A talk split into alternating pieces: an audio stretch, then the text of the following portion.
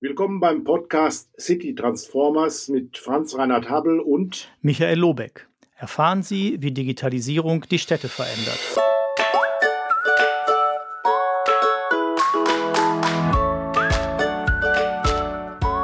Wir begrüßen unsere Zuhörerinnen und Zuhörer zu einer weiteren Folge des Podcasts City Transformer. Wir, das sind Michael Lobeck und Franz Reinhard Habel. Das neue Jahr, lieber Michael, ist ja noch ziemlich jung. Man kann also auch noch äh, vielfach über Entwicklungen und Trends in diesem spannenden Jahr, glaube ich, reden. Das wollen wir heute im Wesentlichen tun. Die neue Bundesregierung hat ja den Koalitionsvertrag unterschrieben oder auch überschrieben äh, mit dem Motto mehr Fortschritt wagen. Ich sage mal mehr Digitalisierung wagen, denn die Zeit ist überreif dafür. Siehst du das auch so? Ja, das würde ich schon auch so sehen. Also ich bin natürlich, wie du weißt, immer äh, ein Verfechter dessen, dass man trotzdem erst sich die Ziele überlegt und dann die Digitalisierung macht. Aber ähm, ich glaube schon, dass wir inzwischen eigentlich in allen Feldern, in denen das relevant sein kann, ähm, sehen, dass das sehr, sehr viel helfen kann, wenn wir es denn vernünftig angehen. Aber da können wir ja gleich nochmal drüber sprechen, wenn wir uns über die Trends austauschen, wo, wo denn was passiert, wo wir glauben, dass was passiert und wo wir vielleicht auch sehen, äh, dass noch was passieren müsste. Das ist bei den Trends ja immer so eine Sache, da kann man ja drüber sprechen, die, die man sozusagen in Realita sieht und die, die man gerne hätte. Vielleicht kann man das ja auch noch unterscheiden. Genau. Äh, vielleicht zu Beginn, ich äh, habe mir nochmal vergegenwärtigt, das berühmte Wimmelbild ähm, funktioniert das? Fragezeichen. Du kannst dich erinnern ja. an dieses Wimmelbild, wo alle Gremien und Organisationen, die mit Digitalisierung, mit E-Government in Deutschland zu tun haben, gelistet sind. Also eine sehr komplexe Darstellung mit vielen Pfeilen und Hinweisen und so weiter und so fort. Ich habe jetzt mal was anderes gemacht, weil man nicht nur jammern sollte, das ist auch meine Botschaft für dieses Jahr, sondern Dinge umsetzen und tun sollte. Ich habe mir mal die Mühe gemacht, ein ähnliches Wimmelbild äh, zu zeichnen. Äh, das heißt, das funktioniert.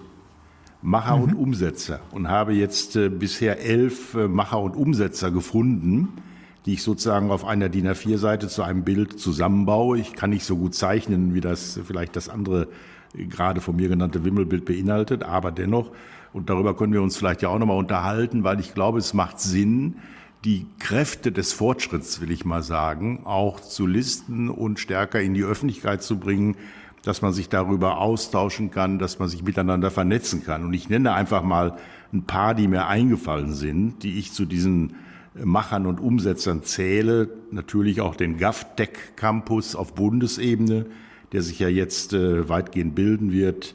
Dann das NEGZ oder den Accelerator GovStart von Public, GovMarket von PwC, den eGov Campus, die Lernplattform, die KTS Smart City, die sich jetzt etabliert und bildet, den Fitstore Marktplatz Länder, Gov Digital, die das EFA-Prinzip auf einem eigenen Marktplatz für Kommunen und Länder ja umsetzen wollen, äh, Digital Service äh, for Germany auf Bundesebene oder auch die ähm, Project Together, Gesellschaft, die sich ja intensiv auch mit äh, neuen Ideen beschäftigt und so weiter.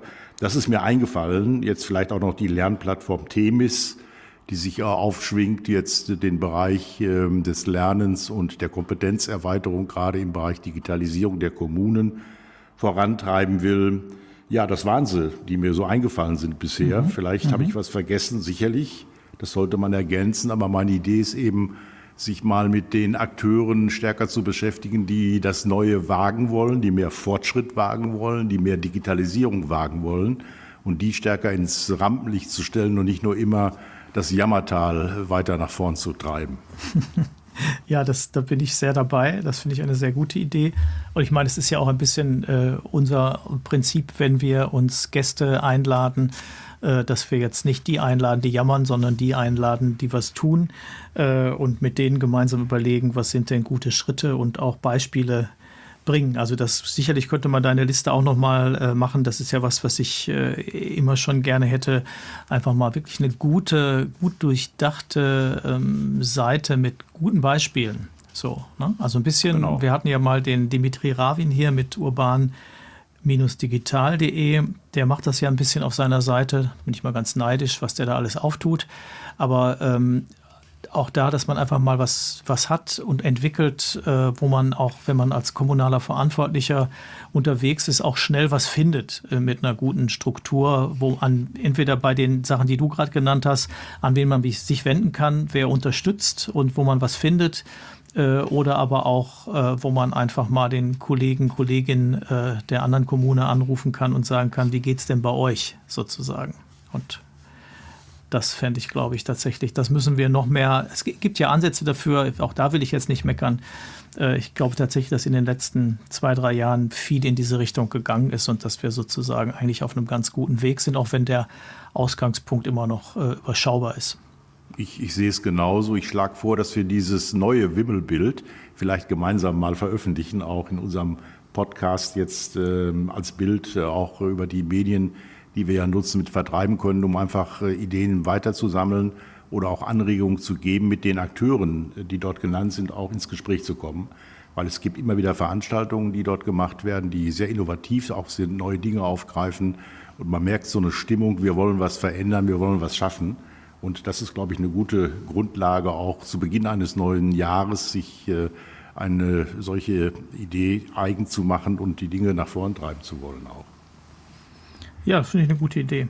Zu den Trends. Ich bin da immer etwas unsicher, wenn man äh, jetzt so die Frage sich stellt, die wir uns ja auch hier äh, stellen wollen. Was sind die neuesten oder die wichtigsten Digitalisierungstrends in diesem Jahr? A, glaube ich, dass wir kurzfristige Trends überschätzen und langfristige Trends unterschätzen. Das heißt, viele Dinge brauchen auch Zeit, die sind auf der Spur, verändern sich in einem längeren Zeitraum als in einem Jahr. Aber ich glaube, dass beim Thema Digitalisierung wir immer noch sehr eng an der Technik uns äh, bewegen und vielleicht unseren Blick etwas erweitern müssten über Digitalisierung hinaus. Und zwar, was meine ich damit? Den Blick ausrichten auf die politischen Herausforderungen, vor denen die Gesellschaft und die Wirtschaft in den nächsten Jahren stehen wird. Und da müssen wir natürlich auch beim Thema Digitalisierung umdenken. Klar ist es richtig und notwendig, dass wir uns mit ähm, digitalen Verwaltungsprozessen beschäftigen. Aber wir denken zu oft in einzelnen Dienstleistungen und vergessen das große Ganze. Und zu diesem großen Ganzen zähle ich beispielsweise Klimaschutz, den demografischen mhm. Wandel mit Migrationsbereichen und Aspekten und natürlich auch äh, neues Arbeiten. Und ähm, diese notwendige Transformation, die wird, glaube ich, massiv auch durch Digitalisierung vorangetrieben. Denn eins steht fest, auch wenn das so ein Allerweltsspruch ist, äh, vieles wird anders werden. Und deswegen, glaube ich, sollten wir Digitalisierung zu einem Instrument für neue Lösungen machen. Und äh, über die Strukturen und Aufgaben und über die Prozesse hinaus denken, was wird denn sich verändern? Äh, wie muss unsere Betrachtung aussehen in den nächsten Monaten und Jahren, um diese zentralen Probleme, die sich ja immer wieder neu konstruieren, auch wesentlich agiler anzugehen? Dazu braucht man Kommunikation, dazu braucht man Tools, dazu braucht man Vernetzung und das ist äh, Digitalisierung pur. Also ich glaube, stärker doch diesen disruptiven Ansatz auch äh, sich vergegenwärtigen zu wollen, eben äh, mit den Instrumenten und Verfahren von gestern können wir die Probleme von morgen nicht lösen, beziehungsweise die Herausforderungen bewältigen und uns deswegen eben auch auf, dem, auf das Neue stärker einlassen äh, müssen. Das wäre mal so eine Art Vorbemerkung mhm. Ähm, dass man eben bei der Modernisierung, bei den Veränderungen jetzt nicht nur, ich sag mal, im Bereich Digitalisierung verbleibt, sondern das Spektrum erweitert, wie ich es gerade sagte, und da in dieses neue, größere Spektrum Digitalisierung hineindenkt. Ich weiß nicht, ob das klar geworden ist, ob du das auch so siehst, aber das ist ja auch ein Thema, wo man darüber diskutieren sollte. Ne? Also grundsätzlich bin ich da ganz bei dir. Ne? Das ist so ein bisschen, glaube ich, nochmal das, was ich auch meine, wenn ich sage, dass für mich immer zentral ist, dass man guckt, also ich nenne es halt immer, ne, dass, dass man klärt, welche Ziele hat man, welche Werte hat man und dann guckt, sozusagen, welche Rolle spielt Digitalisierung dabei. Und ähm, ich fand letztens nochmal ganz schön, äh, jetzt runtergebrochen auf ein äh, konkretes Beispiel, nämlich aufs OZG, zu sagen, weiß gar nicht mehr, es waren zwei, drei Tweets hin und her von Sven Hense aus Bonn, der irgendwie sagte, so, jetzt der Schlussspurt ist eingeläutet. Äh, und das hat dann Thomas Langkabel von Microsoft kommentiert, so unter dem Motto, es sei ziemlich schnuppe, welche Zahl nachher erreicht würde. Entscheidend sei, ob es ein äh, Nutzer, Nutzererlebnis und, und, Zufriedenheit gäbe. Ähm, also das sei der entscheidende Maßpunkt und nicht, ob die Zahl 575 oder welche auch immer erreicht würde. Und das fand ich nochmal so ein Punkt, dass wir immer gucken, warum machen wir das eigentlich? Also was, äh, wo wollen wir hin? Ähm, und da finde ich die Themen, die du angesprochen hast, sicher relevant. Ne? Das ist immer, ich habe immer, wenn ich über Smart City spreche, habe ich eine Folie, wo drin steht, das sind Herausforderungen der Kommunen. Und dann stehen da immer fünf oder sechs. Man kann da immer trefflich drüber streiten, was jetzt die wichtigsten sind. Aber äh, und dann habe ich eine Folie, was sind Herausforderungen für Smart Cities? Und es ist natürlich die gleiche, äh, weil die entscheidende Frage ist, was sind die Herausforderungen? Und dann kann man gucken, wo nützt uns an welcher Stelle wie, mit welchen Tools, mit welchen Strukturen, mit welchen Prozessen Digitalisierung. Mhm. Ich, ich gehe noch mal einen Schritt weiter und will auch ein Beispiel äh, nennen für das, was ich gerade auch gesagt habe. Also These, wir müssen ähm, unsere Industrieproduktion auch vor dem Hintergrund des Klimaschutzes, äh, glaube ich, neu ausrichten. Also das heißt für mich, Ressourcen schon da auch äh, zu produzieren. Und auch dazu brauchen wir Digitalisierungsinstrumente, die eben Potenziale untereinander identifizieren, stärker miteinander vernetzen ähm, etc. Und diese Modernisierung der Produktionsweise, also die Digitalisierung der deutschen Industrie, ist, glaube ich, eine Grundvoraussetzung, um Emissionen zu reduzieren, um äh, nachhaltiger zu produzieren. Ähm, und dazu brauchen wir natürlich Rahmenbedingungen, die auch von staatlicher Seite, denke ich, gesetzt werden müssen, um uns auf diesen Weg zu kaprizieren. Also mit anderen Worten, es geht auch um ein anderes Werteverständnis, um andere Haltung. Ich mache das nochmal deutlich äh, an der Kleidung, äh, die Menschen ja ähm, brauchen und äh, habe jetzt gelesen in den letzten Tagen ziemlich viel, dass ein Mensch auf der Welt im Durchschnitt sich äh, jede Woche ein Kleidungsstück kauft. Und in der Folge landen in Europa beispielsweise mehr als 5,8 Millionen Tonnen Textilien pro Jahr im Müll. Mhm. Viele davon werden eben in Südamerika entsorgt. Äh, manche T-Shirts werden nur ein oder zweimal getragen. Äh, man kann sie dann bei H&M für zwei Euro kaufen. Und ich glaube, da müssen wir an Rahmenbedingungen ran, dass äh, eben sich für solche Zwecke der Anbau von Baumwolle eigentlich auch gar nicht mehr lohnen sollte.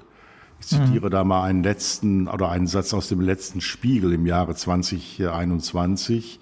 Zitat, wir brauchen eine Neuausrichtung der Marktwirtschaft, weg vom Zerstörerischen hin zum Nichtverbrauchenden, Bewahrenden.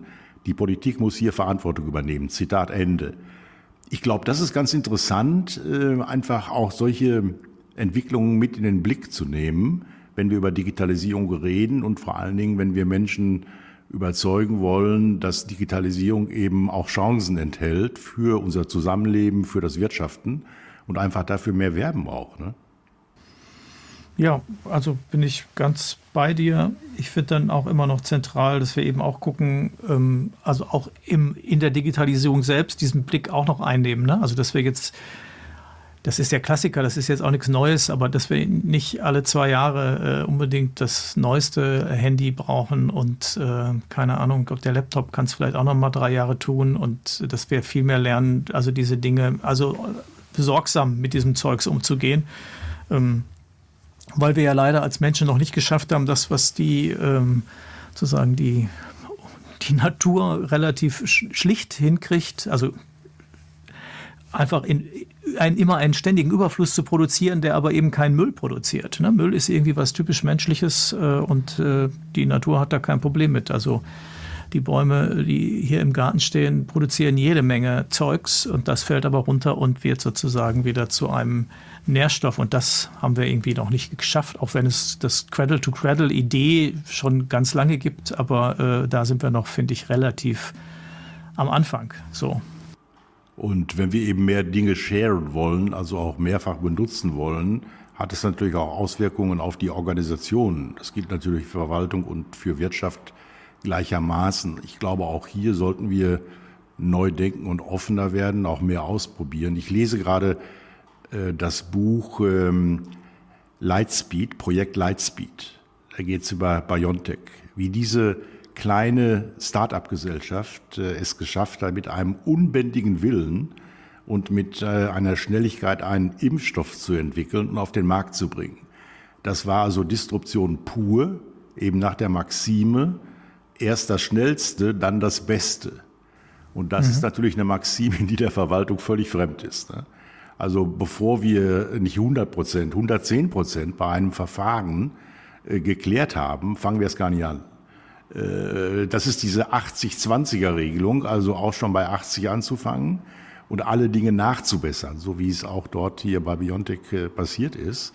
Äh, die Erfolge brauche ich hier nicht äh, näher darzustellen, aber in dem Buch wird unter anderem beschrieben, wie Teams zusammengesetzt werden, wie die Globalisierung genutzt wird, wie Zoom-Konferenzen weltweit ähm, auch zu ähm, Erkenntnissen führten, althergebrachte Verfahrensgrundsätze der Regulierung und der Prüfung in den jeweiligen staatlichen Einrichtungen völlig anders anzugehen, zu beschleunigen, zu parallelisieren, ohne Qualitätsverluste.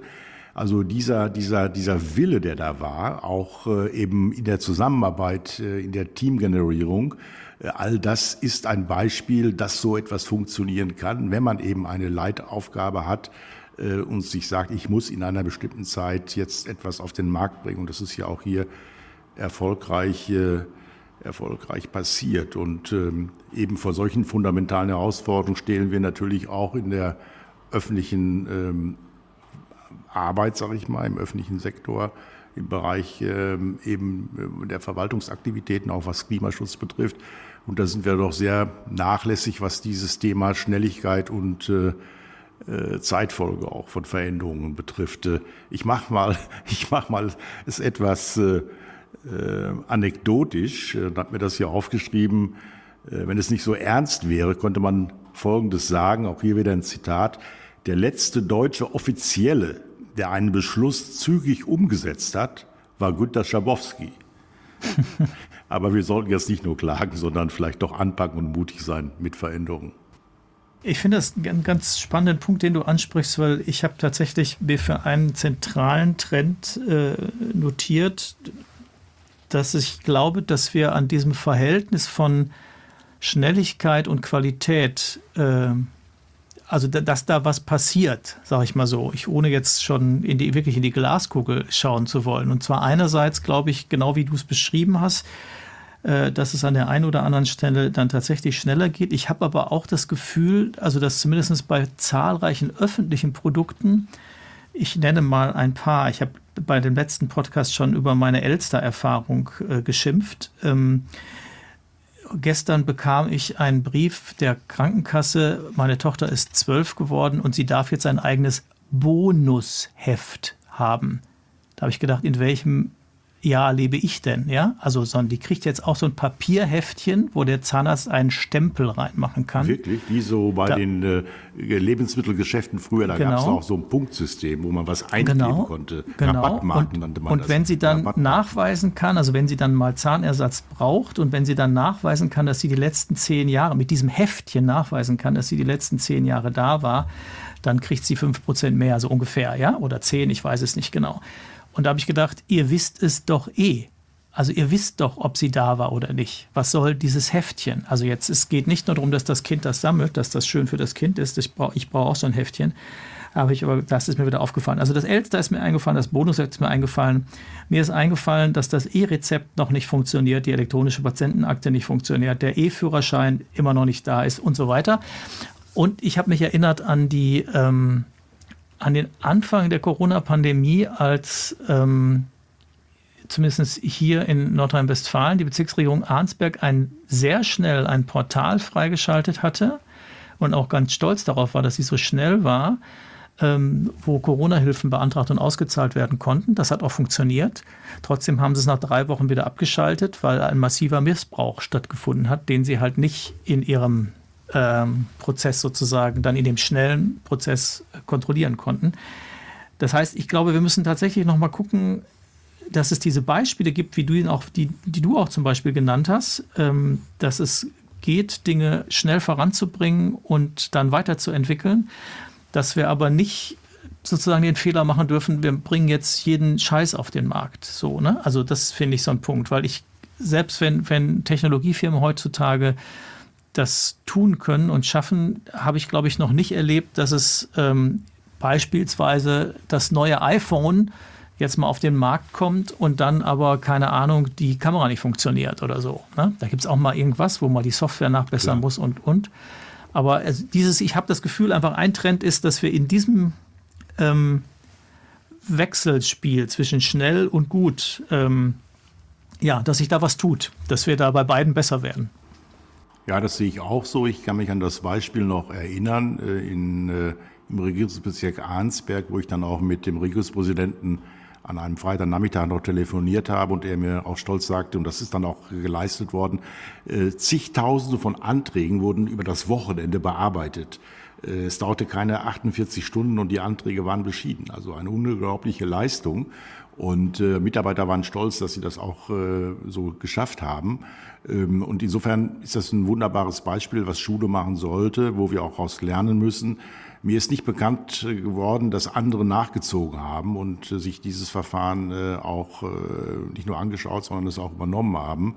Klar muss man da sicherlich nachbessern, das eine oder andere immer wieder neu justieren, aber man darf die Dinge dann auch nicht einstellen, nur weil an einer Stelle ein Problem aufgetreten ist. Das ist wichtig, hängt natürlich auch wieder mit der Verwaltung zusammen, weil sie alles perfekt machen muss, auch in gewisser Weise. Vorgaben sind ja durch äh, Verordnungen, Gesetze und äh, alle möglichen sonstigen Rahmenbedingungen auch ähm, vorgegeben. Äh, gleichwohl muss man hier, glaube ich, auch vom Endergebnis her, vom Nutzen auch, glaube ich, denken, wie es gerade in diesem Fall Lightspeed der Begriff sagt ja auch schon alles, ne? also Lichtgeschwindigkeit, mhm, äh, mhm. etwas zu verändern, das ist natürlich der Verwaltung fremd. Mich würde aber noch interessieren, Michael, ähm, eben dort hattest du deine Tochter angesprochen, wie denkt die denn darüber nach, wenn die so ein Heftchen bekommt? Was sagt die sich denn selbst? Äh, findet die das, naja, ist eben so, oder sagt die sich, wo, wo leben die eigentlich? Nee, die nimmt das äh, erstmal hin, würde ich sagen. Also das ähm, hinterfragt sie erstmal nicht, sondern da, da nimmt sie das, das, wenn das so ist, dann ist das so. Weil mir geht es darum, eben auch den Blick auf unsere, ich sag mal, äh, jungen Bürgerinnen und Bürger auch stärker auszurichten. Das sind ja die Kunden der Verwaltung von morgen. Also die ja. heute, sagen wir mal, 14-Jährigen bis 20-Jährigen, ja auch schon Kunde der Verwaltung sind, weil sie Schülerinnen oder Schüler sind, logischerweise. Aber sicherlich zu den Hauptgründen später werden dass man auch deren Lebenswelt und Lebenswirklichkeit, wie sie kommunizieren, äh, welche Dienstleistungen sie möglicherweise brauchen, äh, dass man das äh, antizipiert und auch sich selbst vergegenwärtigt, was sind denn die Dinge, die übermorgen benötigt werden. Und damit bin ich bei einem weiteren Trend eben ähm, Infrastrukturen nicht einfach jetzt nur zu erneuern im klassischen Sinn. Da haben wir einen Riesenbedarf. Die KfW schätzt den Bedarf auf 150 Milliarden Euro. Geht es um Wege, Plätze, äh, öffentliche Einrichtungen, marode Schulen, Fenster, die ausgetauscht werden müssen, Asphalt und Beton etc., sondern auch darüber nachdenken und sich vergegenwärtigen, was sind denn die notwendigen infrastrukturellen Dinge, die wir in 10, 15 Jahren brauchen werden, die auch eine lange Planungsphase haben, äh, die eine lange Bauzeit möglicherweise haben. Und wenn wir erst in 15 Jahren anfangen, das zu denken, brauchen wir nochmal 15 Jahre, mhm. um das dann ins Werk zu setzen. Also die Frage ist, gelingt es uns, die Lebenswirklichkeit äh, stärker auch ähm, in unsere politische Betrachtung mit aufzunehmen, auch auf der kommunalen Ebene. Da bin ich mit, natürlich mitten im Thema Smart City, wie diese Ebene auch als Steuerungsebene betrachtet wird. Und da müssen wir uns stärker auch auf ähm, die Wünsche, Vorstellungen und Entwicklungen junger Menschen, glaube ich, ausrichten.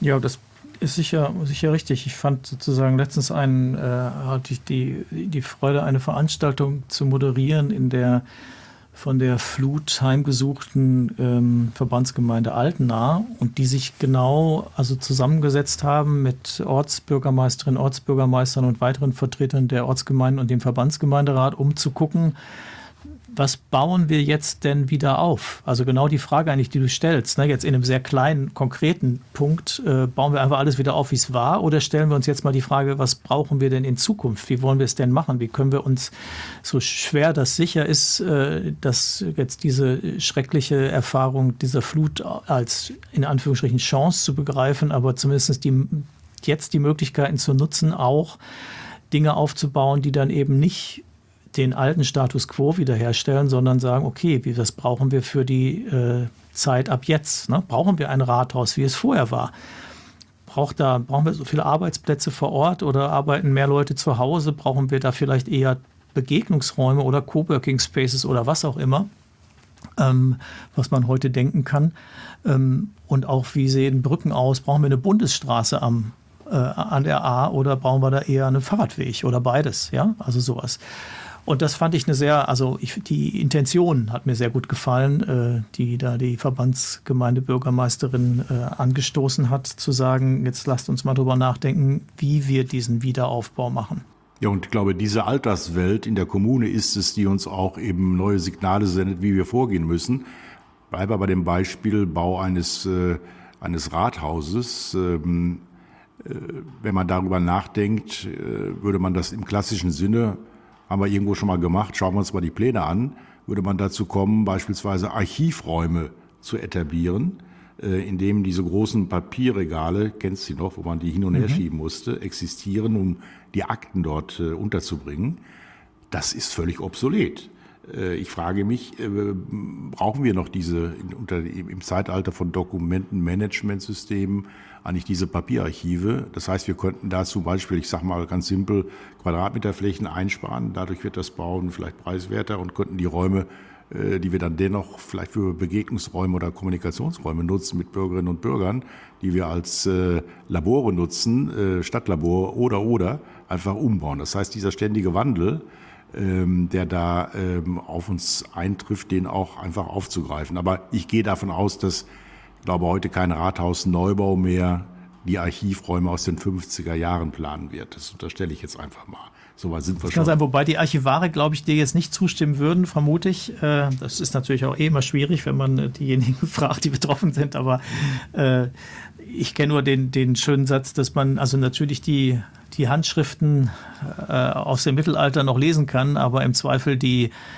Datei, die mit äh, WordPerfect 5.1 geschrieben wurde, ist, heute kaum noch lesen kann, weil man weder die Software äh, archiviert hat, noch den Rechner, der die damalige Software abspielen kann.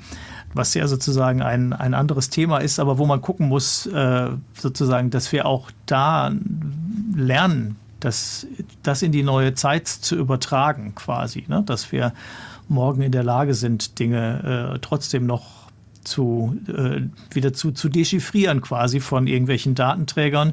Ich erinnere mich letztens, keine Ahnung, brauchte ich für irgendwas irgendeine Karte und äh, hatte dann tatsächlich eine Vorlage in, im Kopf, dass es die mal gab und dann sagte mir aber der ähm, Kartograf, den ich fragte an der, an der Uni, ja, ja, das ist schön, er müsste mal gucken, ob er irgendwo, er, er weiß genau, welche ich meine, die liegt aber in dem und dem Format vor. Das Programm nutzen sie seit, keine Ahnung, sechs Jahren nicht mehr. Und äh, vielleicht hätte er noch irgendwo was, wo er das äh, wieder finden würde. So. Also das ist sicher auch immer ein Punkt, den man dann bei, gerade bei Archivgut fällt mir das immer ein, wo man darauf achten muss. Aber nichtsdestotrotz bin ich auch dafür, dass wir vielleicht weniger dieser Schränke brauchen. Also mein Blick ging ja in die Zukunft, dass wir das Archivmaterial von früher nicht äh, einfach wegschmeißen äh, können, ist natürlich völlig klar. Wir brauchen auch die Papiere, die wir hatten und haben, die auch wertvoll sind, die müssen noch weiter aufbewahrt werden. Aber mir ging es eben darum, neue Akten, die erzeugt werden ja. und äh, darüber nachzudenken, wie man die dann auch eben unter den Aspekten der Nachhaltigkeit, der Rückführbarkeit wieder in Erkenntnisse, auch mit verschiedensten Systemen, da arbeiten ja auch viele dran, dass man das auch zumindest sicherstellt. Wenn man jetzt mal konkret auf einzelne Trends für das Jahr und darüber hinaus nochmal eingehen würde, fällt mir einer ein. Ähm, ich glaube, dass wir in das Zeitalter Eintreten der digitalen Zwillinge. Und bei den digitalen Zwillingen meine ich jetzt nicht nur äh, im Bereich Städteplanung, dass wir äh, da ähm, äh, eine, eine Land, eine, eine, eine, einen Bebauungsplan oder einen Flächennutzungsplan oder wie auch immer digitalisieren, äh, sondern ich gehe viel weiter und ich glaube, dass äh, kurz über lang, kurz, äh, also nicht in allzu langen Zeiträumen, auch äh, komplette Städte in ihrer Funktionalität in einem digitalen Zwilling nachgebildet werden. Ähm, das gilt nicht nur für Häuser, das gilt äh, auch für Einrichtungen wie Sportplätze etc. etc., äh, weil wir damit natürlich eine neue Form der Steuerung bekommen. Und ähm, dieses Thema wird uns äh, viele, viele Jahre auch beschäftigen. Und die Frage ist, äh, gelingt es uns auch von äh, Seiten äh, der IT-Industrie hier Verfahren zu etablieren, die eben nicht äh, proprietär sind, sondern die einen offenen Standard haben, damit solche Informationen und Daten auch der Zivilgesellschaft beispielsweise ganz einfach verfügbar gemacht werden können, der Wirtschaft verfügbar gemacht werden können. Also wie gehe ich mit den Daten um, wenn ich diese Gebäude, wenn ich die Abläufe, wenn ich äh, das Leben in meiner Stadt und in meiner Gemeinde digital erfasst habe. Äh, was mache ich damit? Wie kann ich damit planen mit diesen Datenbeständen? Also ich glaube, dass diese digitalen Zwillinge uns auch die Chance geben, ähm, eben bei der Planung äh, viel offener zu sein, Dinge vorab auszuprobieren, ohne erst gebaut haben zu müssen. Und uns da vielfältige Möglichkeiten auch einer etwas flexibleren Steuerung in die Hand gegeben werden. Und dieses Thema digitale Zwillinge wird, glaube ich, ein Megathema werden. Ja, das würde ich auch so sagen. Wir sind da auch sicher noch am Anfang. Ne? Im BMI-Wettbewerb hat ja ähm, Hamburg Leipzig und München gemeinsam äh, einen Antrag gewonnen, sozusagen, ähm, um einen solchen digitalen Zwilling zu entwickeln und eben auch mal nicht nur für die eigene Kommune, was ich sehr, sehr charmant fand. Und was mir jetzt gerade, als du das erzählt hast, noch einfiel, ist, dass 2006, meine ich, war das, oder sieben, zu Beginn des Wettbewerbes T-City, ähm, damals, den die Telekom ausgelobt hat, hatte sich unter anderem die Stadt Arnsberg beworben mit dem Bürgermeister Vogel, den wir jetzt gerade auch schon hatten, nur in seiner neuen Funktion als Regierungspräsident von Arnsberg. Ähm, und ähm, die hatten sich damals beworben mit einem 4D-Modell. Also indem sie im Endeffekt genau das wollten. Sie wollten die Stadt nachbauen und nicht in 3D, sondern in 4D, also mit der Zeitkomponente dazu, dass man hin und her auch scrollen kann, wie verändert sich was und so weiter. Genau. Ähm, und waren damals, glaube ich, einfach der Zeit voraus, weil ich glaube, die ganzen Leute, die sich das angeguckt haben, sagten sich, oh nee, ja, hm, weiß ich nicht, brauchen wir das, oh, weiß nicht, ist vielleicht nicht nötig. Und äh, heute wollen alle den digitalen Zwilling und äh, habe ich das Gefühl, da war Arnsberg seinerzeit damals voraus. Aber das führt ja nicht immer dazu, dass man gelobt wird, sondern in dem Fall haben sie ja auch City den Wettbewerb nicht gewonnen.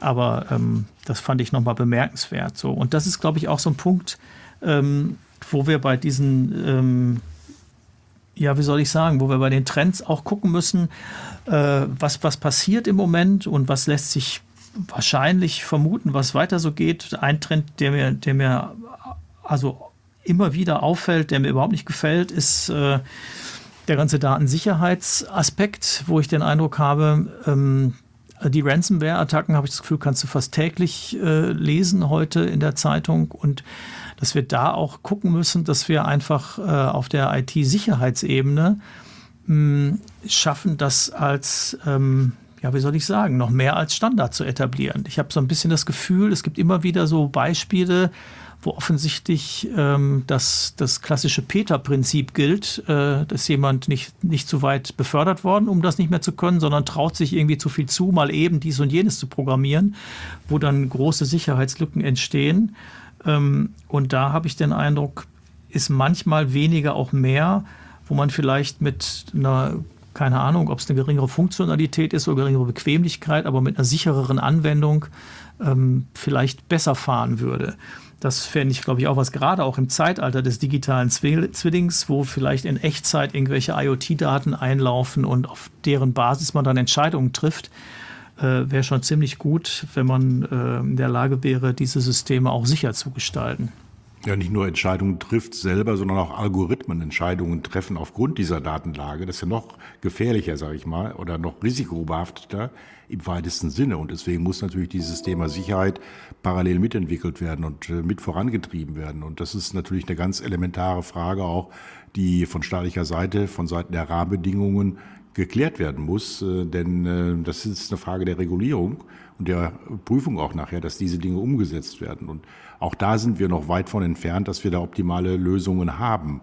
Äh, bleiben wir aber bei dem Thema Sicherheit und ähm, digitaler Zwilling. Was ich mich frage, ist, wie, wenn denn ein solcher Trend ähm, quasi erkennbar jetzt schon ist und sich auf den Weg macht, wer sind da die Vorreiter, wer sind da die Treiber, wie können Kommunen hier auch ähm, ja, sich selbst organisieren und auf den Weg bringen oder warten Sie nur auf industrielle Vorschläge, warten Sie auf äh, rechtliche Bestimmungen, die neu gefasst werden?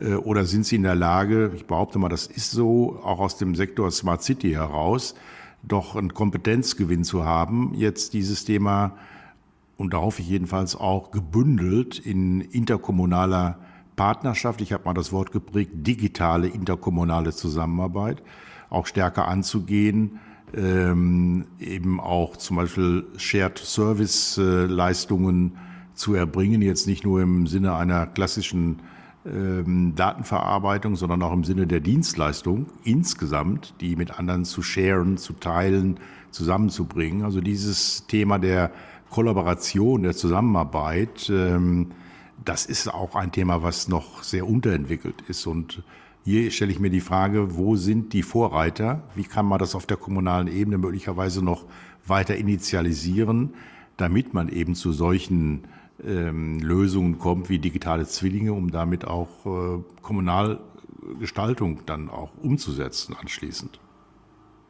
Ja, also bin ich auch völlig dabei. Ich glaube, dass wir diese Kooperationskultur noch viel stärker brauchen als heute. Ich habe ein bisschen das Gefühl, es ist ähnlich wie mit der Datensicherheit. Ne? Man, man macht so Programme, natürlich macht man sich Gedanken über die Sicherheit, aber erstmal macht man sich Gedanken über die Programme. Und genauso, egal welche Projekte man umsetzt, erstmal will man das Projekt umsetzen und dann kann man auch noch kooperieren. Und ähm, da habe ich den Eindruck, wäre es gut, wenn wir da das ein bisschen mehr vorne in den Projektzyklus bekämen, zu gucken, mit wem man denn kooperiert, bevor man irgendwelche Programme anfängt. Ich fand ja eigentlich gut beim BMI-Wettbewerb, dass äh, immer im Vordergrund stand, Austausch äh, und, und Übertragbarkeit und sowas. Und nicht ganz gepasst hat dann natürlich, dass die KTS erst jetzt äh, in die Gänge kommt. Aber ähm, da haben sich ja dann Kommunen einfach auch selber zusammengetan und sich ausgetauscht. Aber auch da hatte ich den Eindruck, ist es im Endeffekt ja doch das alte Spiel gewesen. Ja? Jede Kommune denkt für sich und macht für sich und entwickelt was und dann tauscht man sich darüber aus. So, und da glaube ich, könnte auch noch ein bisschen mehr ja, weiß ich nicht, eine andere Art von Kollaboration zwischen den Kommunen entstehen, wo man quasi gemeinsam mal überlegt, was brauchen wir eigentlich und wer macht es jetzt? Das ist so ein bisschen ja das, was wir, was wir vielleicht kriegen mit, wenn, wenn einer für alle tatsächlich funktioniert, ähm, wo man das mal vorher überlegt hat. Aber da habe ich so ein bisschen das Gefühl, auch da sind wir noch in so einem Spannungsfeld, äh, wo wir was in die Richtung entwickeln müssen. Ich habe einen Eindruck gewonnen, da würde ich dich gerne nachfragen, ob, ob das bei dir auch aufgeploppt äh, ist in letzter Zeit. Ich habe das Gefühl, dass bei Ausschreibungen, die ich lese, also jetzt im Moment lese ich viele zum Thema Smart City, dass die eher, wie soll ich sagen, die erinnern mich eher an die in Anführungsstrichen alte Planungslogik. Also an die, wir machen es groß und detailliert und äh, wasserfallmäßig und nicht, wir starten mal, wir setzen Ziele und gucken, wie wir agil dahin kommen. Also da habe ich so ein bisschen den Eindruck, ähm, da, also wenn ich als Auftragnehmer diese Ausschreibung lese, habe ich das Gefühl, okay, eigentlich braucht ihr nur einen, der euer Programm abarbeitet ähm, und wollt eigentlich gar nicht, also unter anderem die Kooperation, die steht dann auch irgendwie drin, aber auch unter Punkt 17, ähm, so dass ich das Gefühl habe, es ist irgendwie sind Leute offensichtlich unsicher und versuchen alle möglichen Dinge festzuschreiben. Das mag natürlich in so einer Übergangszeit so sein, aber ist das jetzt nur ein subjektiver Eindruck von mir oder teilst du das, dass das irgendwie gerade so ein bisschen enger wird in diesem Feld? Ja, ich teile das. Ich teile diese Auffassung, äh, weil es auch eine Frage ist, ähm, ist man bereit, sich äh, auch ähm, ja, Unwägbarkeiten, Veränderungen äh, stärker zu öffnen und zu sagen, wir gehen mal ein Thema an, etwas äh, agiler, ohne gleich von Anfang an hier mit großen Lastenheften zu arbeiten und alle Dinge zu beschreiben. Letztlich auch eine Frage des Vergaberechts, der Kontrolle Und äh, insofern wird das immer enger, je mehr Vorschriften dort auch äh, genutzt werden oder existieren, umso enger wird die Geschichte. Und die Frage ist, gelingt es uns hier einen Prozess zu starten, der auch ähm, am Anfang, wenn er beginnt, noch nicht unbedingt das Ende minutiös beschreibt, sondern es offen lässt. Ähm, das ist natürlich eine ganz spannende Geschichte und äh, da setze ich auch auf die Kraft ähm, dieser Smart City Aktivitäten, ähm, einfach weil wir hier auch in der Planung, äh, glaube ich, äh, stärker antizipieren müssen, Veränderungen in der Welt, die ja jetzt äh, wesentlich schneller auch passieren, die äh, mit immer wieder äh, zum Nachsteuern auch zu nutzen und unsere Programme auch äh, anzupassen. Und ich hoffe, dass die eine oder andere Kommune auch aus diesen 72 Smart City Städten hier das als Voraussetzung nimmt, sich stärker auch flexibel zu verhalten und diese Flexibilität einzufordern. Das halte ich für ein ganz, ganz wichtiges Momentum, um eben auch hier eine Planung umzusetzen, die an den Bedarfen der Alltagswelt auch orientiert ist, die sich ja, das merken wir ja auch, ähm, bei uns sehr schnell verändert. Ich brauche nur das Stichwort Innenstädte hier zu erwähnen. Darüber könnte man eine eigene Veranstaltung machen äh, und sich hier einfach ähm, etwas stärker öffnet. Das halte ich für, für absolut notwendig. Und äh, du hattest gerade angesprochen, das Einer für alle Prinzip. Äh, ich glaube, wir sollten mal den Mut haben, auch dieses Prinzip jetzt nicht nur auf die Technologie, auf die Prozesse ähm, quasi auszurichten, sondern die gesamte Politik da mit äh, äh, in den Fokus zu nehmen. Also auch einer für alle bei der Bildung, einer für alle bei äh, sozialen Dienstleistungen und so weiter und so fort. Auch hier wesentlich stärker Dinge zu entwickeln, die wir aus einem Store nachher, hätte ich beinahe gesagt, dann in den einzelnen Gemeinden auch nutzen können. Also wenn man einen Buchtitel bräuchte jetzt, den man schreiben müsste, um dieses ganze Veränderungssegment auf der kommunalen Ebene mit zwei Schlagworten zu beschreiben, dann würde dieser Roman heißen Eva und die digitalen Zwillinge. Äh, daraus kann man ja eine wunderbare Geschichte schreiben. Äh, das sind für mich zwei Elemente, die wir einfach äh, doch stärker auch berücksichtigen sollten. Hinzu kommt vielleicht noch ein weiterer Trend eben, was ich glaube, das hört dazu natürlich auch zu den Zwillingen, dass wir urbane Datenbanken haben werden, wo eben genau das, was du schon sagtest, auch in der Auswertung und Nutzung von Daten äh, und in der Bewertung, in der Analyse äh, auch hier ähm, neu strukturiert werden. Und da auch stellt sich die Frage wieder, muss das jetzt jede Gemeinde alleine machen? Können wir solche urbanen Datenbanken bündeln? Äh, auch darüber sollten wir nachdenken, dass wir uns da nicht verzetteln sondern eben auch hier zu Kooperationsansätzen kommen. Ich glaube, ein ganz wichtiger Punkt, du hast gerade angesprochen, Hamburg, Leipzig und München die an dem Thema ja arbeiten. Und es muss uns schnell gelingen, auch hier, weil diese urbanen Datenbanken die Grundlage sind auch für Smart City Entwicklung, für Infrastruktur, für Sensorik und so weiter, jetzt relativ schnell auch dazu ähm, einvernehmlichen Entwicklungen zu kommen. Dann. Das sehe ich also auch als einer der Trends in diesem Jahr jetzt äh, sicherlich auf, der, auf dem Zettel stehen. Ja, da sind wir am Ende unserer Zeit angekommen, würde ich sagen. Haben wir den ein oder anderen Trend äh, gemeinsam diskutiert. Und ich habe das Gefühl, wir machen es jetzt mal andersrum. Ich sage kurz noch einen Satz und dann hast du das letzte Wort. Äh, vielleicht machen wir das ab 2022 ja andersrum. Ähm, ich fand es interessant, sozusagen nochmal darüber nachzudenken und auch festzustellen, wir sind jetzt gar nicht äh, so, wir behaupten nicht in die Glaskugel schauen zu können, sondern wir sehen so ein paar Dinge, die sich entwickeln und sehen auch ein paar Aufgaben, die noch da sind ich ende dann einfach mal mit, der, mit, der, äh, mit dem schönen Satz, es könnte ja gut werden. Ja, das äh, sehe ich genauso. Wir haben extrem viel zu tun, auch im Detail, aber wir dürfen die Perspektive nicht verlieren. Ich glaube, wir müssen äh, es schaffen, dass wir einen Teil unserer Zeit dafür verwenden, eben auch für solche Gedanken, die wir hier angerissen haben. Wie sieht die Welt von morgen aus, weil sie sich schnell dahin entwickelt, weil Infrastrukturen, die man für die Welt von morgen braucht, wenn wir sie morgen haben wollen, heute angegangen werden müssen. Und insofern brauchen wir ein anderes Zeitverhältnis auch äh, zu unserer Arbeit und zu unserer Wirkung vor allen Dingen, diese Wirkungsorientierung stärker auch in den Blick zu nehmen. Und das sehe ich auch als eine der, der wichtigen Aufgaben, auch äh, vielleicht aus, dem, aus den Erkenntnissen dieser Trends heraus, was man ableiten kann. Ja, vielen Dank. Es war spannend. Wir werden sicherlich, und das ist einer meiner Lieblingsworte, auch nochmal über das Metaversum äh, reden, äh, was äh, ja jetzt auch in der IT-Welt, in der großen IT-Welt immer wieder zu einem Buzzword ja schon fast geworden ist. Ich habe daraus ja ein Cityversum gemacht. Also ich glaube, dass die Stadt da in dem, oder die Kommune im Vordergrund stehen muss, aber das ist ein neues Thema.